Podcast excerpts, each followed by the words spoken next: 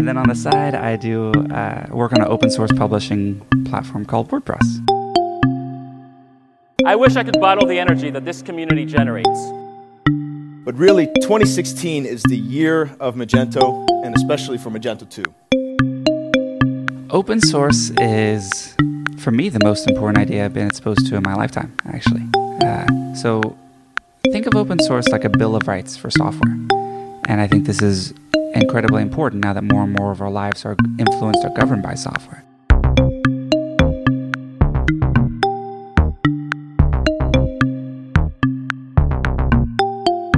And the license that WordPress is under, the GPL, says you have the freedom to use the software for any purpose. You can see how the software works. You can modify the software, and then you can distribute those modifications to your friends. The beginning of Magento 1, 2008, right? 2008. I think the future of work and the future of all companies is that we're totally distributed. Hallo miteinander und herzlich willkommen beim OpenStream Podcast. So, the theme of this talk, of course, is what's going on inside Magento.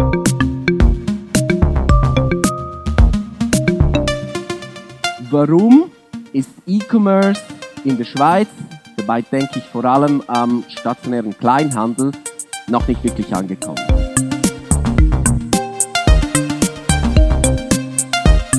Hi there, and welcome to the OpenStream podcast series. My name is Nick Weiser. I'm the founder of OpenStream, an e commerce agency based in Zurich, Switzerland, and on Slack.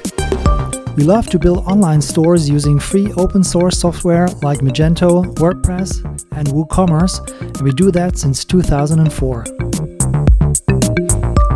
In our podcast, we're presenting selected WordCamp and Meet Magento talks, as well as other presentations that we like and might also be of interest to you as a developer, shop owner, or e commerce newcomer. Some talks are in German, others are in English. You can subscribe to the OpenStream podcast on our website and on SoundCloud.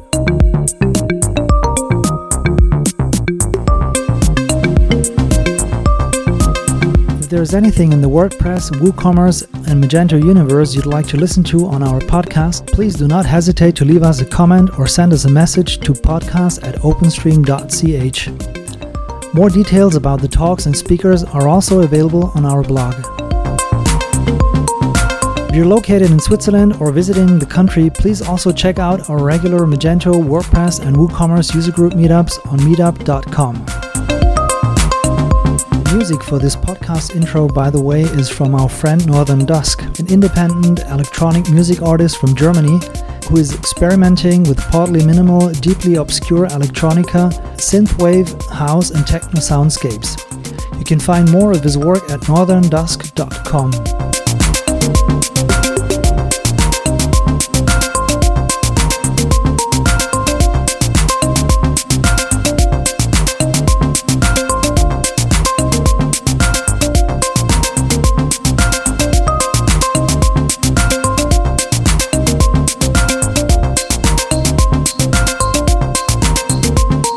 So, without further ado, here's the next episode.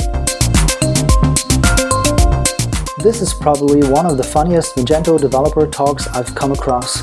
Tad explains what Magento's data migration tool is all about, how was the migration investigated, what actually happened, how were issues resolved, what were the workarounds, all this in 15 minutes. No problem. Right, here we go. Data migration from Magento 1 to Magento 2 in 15 minutes. Okay. it's going to be a roller coaster ride, okay? Sorry. Who am I? Uh, my name is Tig. Uh, I'm from Ireland. That's all you need to know for now, okay? Um, I want to thank uh, Mage Titans for letting me speak here today. This is my first ever time talking on stage about anything. Okay, so I'm, I'm, I'm very.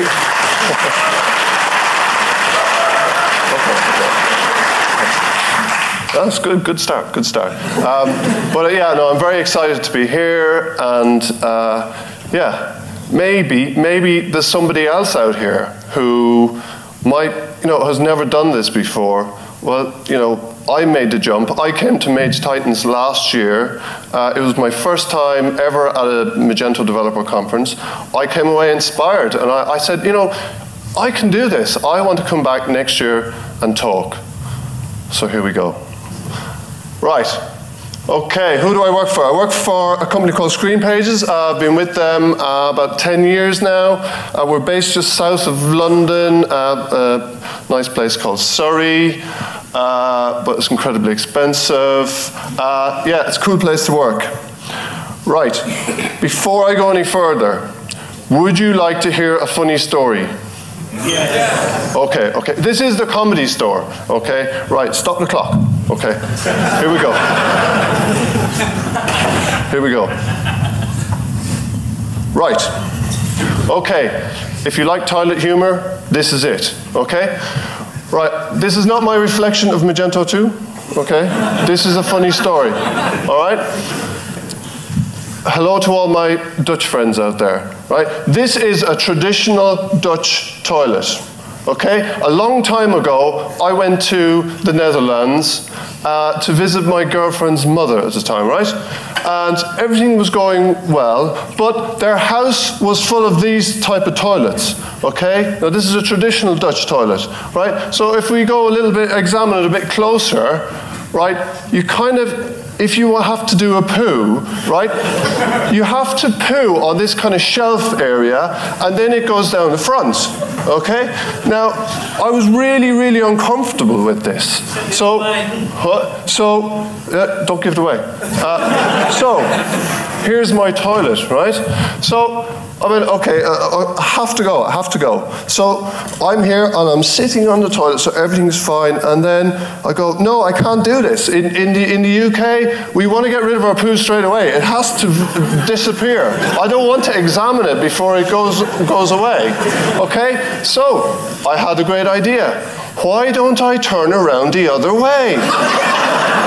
Okay? So the trousers comes off so here I am. So I'm this way, okay? So I'm kind of hovering, okay? And everything's going fine. So I'm aiming for the front. Except I forgot to lock the door.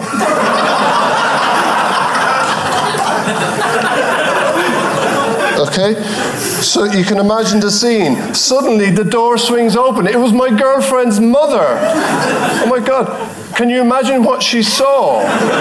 All she can see is this arse. Isn't that right, Ben? You've got the bird's eye view there. Okay, so she says, "Oh, oh, I'm terribly sorry," and I, I, all I could say was, "Oh, oh, I'm fine, I'm fine." So later on that day, we had a quiet moment together, and I said, Look, I'm, I'm really sorry about what you saw earlier on. And all she said was, Tig, shit happens. right. Okay, clock back on. Right. There's a lot of slides here, there's a lot of text. Um, I wanted to write down all my notes. I know uh, Vinai said don't use bullet points, there's over 70 of them. Sorry, Vinai. Uh, but I want you to maybe, when this presentation goes online, it will read okay, you know, so it'll actually, you know, it's, it's written in plain English and it's, it, this is kind of like a diary, I suppose. Uh, so what's data migration? Uh, what is it? How does it work? How do we plan for it? And what happens when we actually put it to the test? Right, so why would I stand up here? Well, on Screen Pages earlier this year, we had an enterprise client who said, yeah, okay, let's, let's, let's migrate from, from one to two. Let's do it. Okay, I said, that's great. So there's some of the stats. Okay, it's a nice sized database. So we were, we were, we were, we were quite excited. That's right, so let's go. So the project kicked off. Obviously, uh, you know, the data migration side was the hot topic.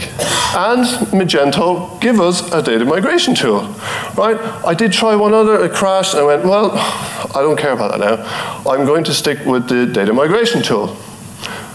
This is Magento. So this talk is based all about uh, Magento's data migration tool. Um, just a quick question, quick show of hands. How many people here have actually run the data migration tool? Okay, right, here we go. Interesting, not too many. Okay, so how does it work, right? Re RTFM, read the fantastic manuals. Uh, and well, in this case, they're actually quite good, but do take your time. Read it a couple of times. You know, you, will miss uh, the little bits of it. But essentially, the data migration tool is split into three parts. So we've got the uh, configuration settings, data, delta incremental, and I'll explain those a bit further when we, when we uh, a, a bit further on right? So in the guide is this beautiful chart, and it's, you know, you look at it and you go, oh, it's going to be easy. And one, one part of that, the early um, step, prep work, I've picked out two Im important parts here. Um, third-party extensions and migration dry runs. Okay, with third-party extensions, you've got to start thinking, or you know, even your own custom modules. You know, oh, data, right. So how do I get data from from one to two? It's part of your early planning. Uh, and the second one is migration dry runs. Really, really important. And if you're quoting uh, for a project, please, please allow a lot of time for that because you need to do a lot of dry runs. Okay, so here's uh, the normal stuff. Composer. There's a lot of text, try not to read it. Uh, usual composer install. Uh, where does it go? Vendor Magento data migration tool. And then you navigate down to the version you're coming from. And inside that, you've got your main config file, uh, map XML file. And then further down, you've got the uh, mapping files for each step. Okay, I'm not going to go into this in too much detail, but the main config file, you've got the, well, make note of the three main steps, and then you've got all the general options down at the bottom, like defining your source, destination, and uh, crypto one key. Okay, and there's an example, XML config file, destination source, and the map files. When you install it, there'll be .dist, and you just rename it the, the, the files you need. Okay, so to run it, settings. Uh, so that is our stores, websites, core config data. Right, that's pretty quick. You know, less than a minute. You, you should be okay there. The next step is the beast. Right, this is the beast. So this is going to do pretty much everything else. If this runs first time for you, you can take the rest of the day off. Right. The last step, so after data step, you've got an interesting step here called delta or incremental. So the idea is your, your Magento 1 store can keep functioning, uh, and you kick this off, and it'll just listen away, and it'll pick up changes. Okay? Interesting idea. So planning the data migration? Well, we set up a brand new Magento 1, a brand new Magento 2, did lots of data stuff. We, we, we knew all our test data, and it all worked. So great. So th that was encouraging. Uh, so then, what's the best, best plan of attack? Well, the guides will give you lots of notes on that, but if there's one thing I, you've got to start testing early. You don't really know what you're going to meet. You know, you've got that beautiful flow chart, but it doesn't always quite work out like that. Okay, uh, take backups. That's that's an important one. They recommend you take a copy of your M1 source. Uh, are we happy so far? Okay. This guy was doing the fundamentals of Magento 2 Dev online course. Uh, although that was, that kind of looked like me after the workshop last night. right, so let's go. So the fun begins. So we've got a 11302. Sorry, am I blocking you guys out? Maybe I'll stand over here this time. So, um, here we go. So we have a 113.2 to 210. Settings, uh, yeah, migrated fine, no problem. Data, okay, we're going to hit problem, right? So, you know, we all have third-party extensions. We all have our own custom modules that have made database changes, okay? The first part of the data step is going to do all these integrity checks, right? Remember, Magento is only concerned with its, it only knows about its own data. So it's going to, it's going to start, you know, telling you about stuff that it doesn't know about. In the source and destination. So you, it, it'll list it all very nicely for you. And so you've got source, destination, uh, some fields. So fields in its existing, in its core tables, it doesn't understand, and destination fields, okay? So they can all be fixed in your map XML file. Great, okay? Uh, here's just another example of the sales mapping.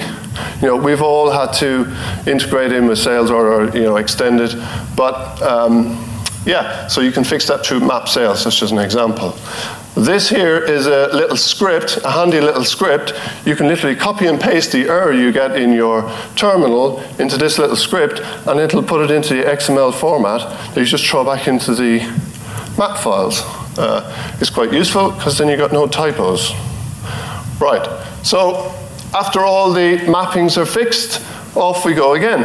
Okay, so we run the, the data step command again. It will start from its last known success point.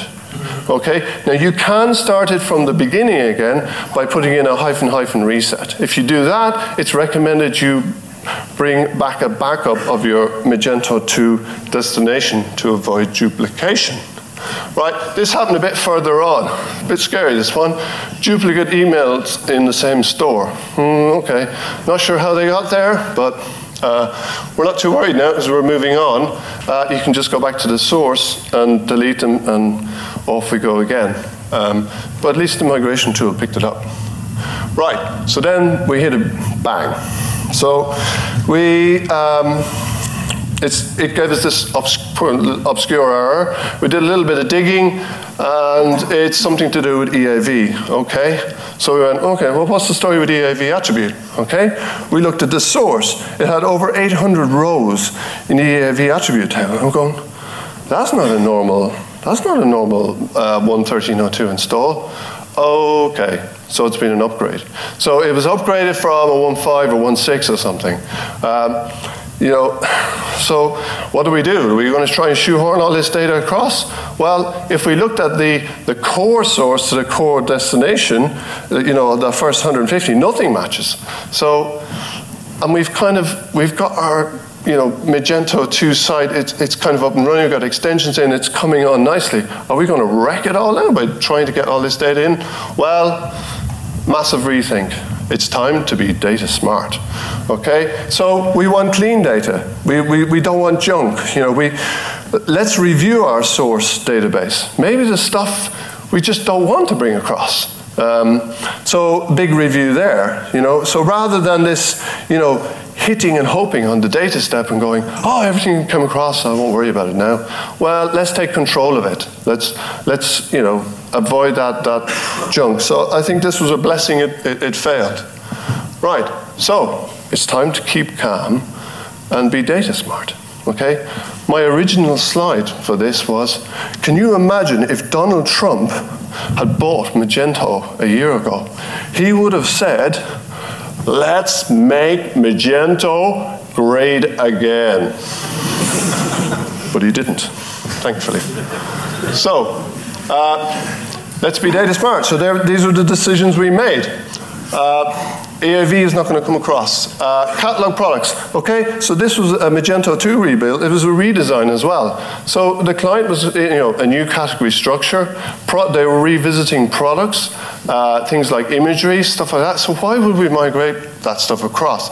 And there was, you know, dozens of attributes in there they no longer used. So, hey, great, we're not going to bring that across either. Reviews, Simple, we can, we can export from one and re-import in two through extensions. Quotes ignored, CMS pages and blocks, they're part of the redesign. Wish lists ignored. So we actually ended up with just customers, newsletters, sales orders. That's all we needed. So the fact that we didn't bring across EAV, um, oh sorry, to, to to stop EAV coming across, then you go back into your main config file and you can just comment out the steps, the bits you don't need, right? But not bringing EAV, kind of, mm, okay, so what do we do? We, we've got our, we've got our, you know, staging, you know, we've got, we've imported our products now, you know, clients are starting to come in, do a bit of work, you know, this is nice. When we want to run our migration step, well, okay, we, we're not, we can't do it here now because we're not bringing across EAV or products and stuff like that. So we create an intermediate one. So we, we create a migration database. And we run the data migration tool into here, and then we just copy the tables we need. Um, and it works. So this might be the wrong way of doing it, but it worked for us. Anyway, so it worked, but we had a few tweaks to make. Okay, because we didn't copy EAV, there's a few a few little issues around things like so customer EAV. You know, we've all got third-party integration, so some kind of a customer number.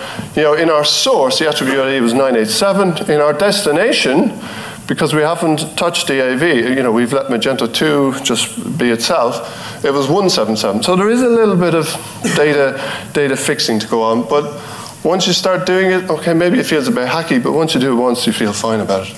So, um, so the other, the other thing we decided not to do was the migration, the, the settings, because our store views were changing. We were, we were getting rid of an old mobile theme store, and another store was moving down into a new website. So, why should we bring across all these settings when we don't really need them? Um, and God only knows what the customer changed. You know, they probably changed loads of things at the wrong scope and all that stuff. You know, and most importantly, it gave us a chance to learn Magento 2 admin panel. So we didn't bring across settings either. Um, important step, it is an important one. How long did that data step take? take? It took 16 minutes, about the same length as this talk. But uh, it taught us one thing. Um, okay, well, for our go live deployment, you know, the holding page is going to be up for a certain length of time. We don't need the incremental step anymore because the data step is so quick. Um, Right, so a few other little things that didn't quite work with the migration tool. Uh, the sequence, um, the increment ID didn't quite work out too well. So there's a new table in Magento 2 called sequence order store ID. So you've got to make sure that's past the old live um, increment ID. Uh, what else have we got? Yeah, you've got, if you've got prefix, these are the new tables to, to go in and have a look. Um, because we had a shake up of store views, okay, some of the data didn't quite match up. Might have been a mistake, um, but something to be aware of. So finally, what about products and categories? Uh, sorry, I had to put that in there. I'm from Ireland. Good things come to those who wait. So for products, what do we do? We exported from Magento 1 and we re-imported uh, using uh, Magento 2's product import. Okay, uh, be aware the product import is different in Magento 2. Uh, a welcome change is it's one row per product, which is great. But uh, our client had configurable products with lots of children. Okay, it leads to quite a complicated column here called configurable variations. But um, you can write a little script to do that for you. Uh, what else? Product ID. Okay. What about orders you just copied across? The product IDs probably won't match up. No, they don't. Uh, and we set it off past the last uh, of the source because the client never reorders the same product. You can still see them in the, in the admin panel and the customer can still see their old orders. They just won't be able to reorder it. So we got lucky there. Finally, the uh, configurable drop-down attributes. So things like color, size. Um, you need to have all the values in the admin panel before you do a product import. Okay? Here's a tip. Have a look at how the sample data modules work. Okay? In there you've got example CSV files. You've got example code of how they actually install it. We actually copied, uh, uh, we, we, I don't know, yeah, we used the code and we created um, uh, a Magento 2 little module to run in the admin panel so the actual customer can import these values. Uh, it's quite useful. Um, reviews, yeah, we just we had an extension on one that exported the exact uh, format that we needed for the importing. Okay, right. So in summary, think data smart. Allow plenty of time. Plan well ahead. There are no two Magento one sites the same. And if I may say one thing at the end here, the Magento team are human too. It's I know it's very easy to be negative, but I think we have a lot to be positive about. Okay, do you remember this? Okay, I can happily announce that the lady who saw me that day has happily been my mother in law for 10 years. So there you go. If I can finish with one thing, and it's an Irish toast If we drink, we get drunk. If we get drunk, we fall asleep. If we fall asleep, we do not sin. If we do not sin, we go to heaven. So let's get drunk and go to heaven.